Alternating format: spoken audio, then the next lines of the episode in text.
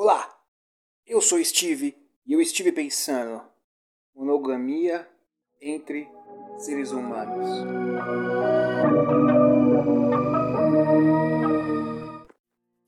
Minha ideia de pensamento sobre ser humano parte da premissa de que somos animais, né? É, todos, todos somos animais que temos a capacidade de pensar, né? De raciocinar de forma lógica e empírica e algorítmica. Eu acho que, é, resumidamente, seria isso. Eu acredito que cada animal tem uma espécie de poder, né? É um touro é forte, né? É um, uma águia voa, tem uma visão muito boa, né? Então, somos animais. Muitos animais são poligâmicos, né?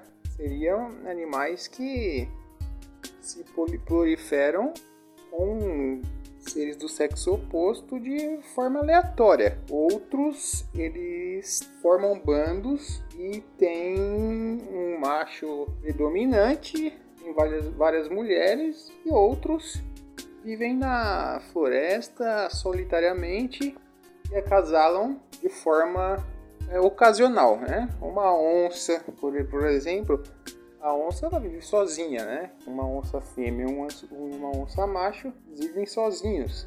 Acasalam, o macho vai embora e a fêmea fica com os filhotes, cuida dos filhotes até um certo momento. É, não faz parte da natureza deles viverem para sempre juntos, né? O leão, o leão ele vive com várias outras fêmeas, só que ele pode perder o posto um leão mais forte. Um leão mais forte chega grupo no bando dele, os dois brigam. Se o leão que era dono né, daquele harém, vamos dizer assim, de leoas, ele perde o seu posto. O ser humano, porém, eu não sei se realmente, geneticamente, nós temos essa precisão de ser monogâmico, né? Seria ter apenas uma um parceiro, né? Seja você da fêmea ou macho. Existem animais que são monogâmicos, o João de Barro, por exemplo, pinguins, não sei se todas as espécies de pinguins, mas alguns pinguins são, não sei se todas.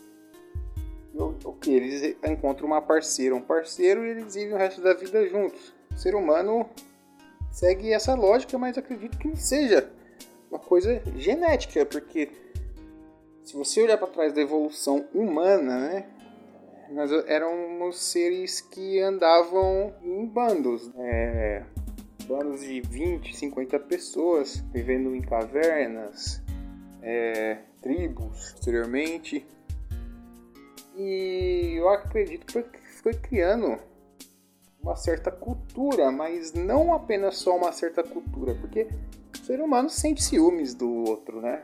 Eu acredito que isso é o que mais move essa monogamia, né?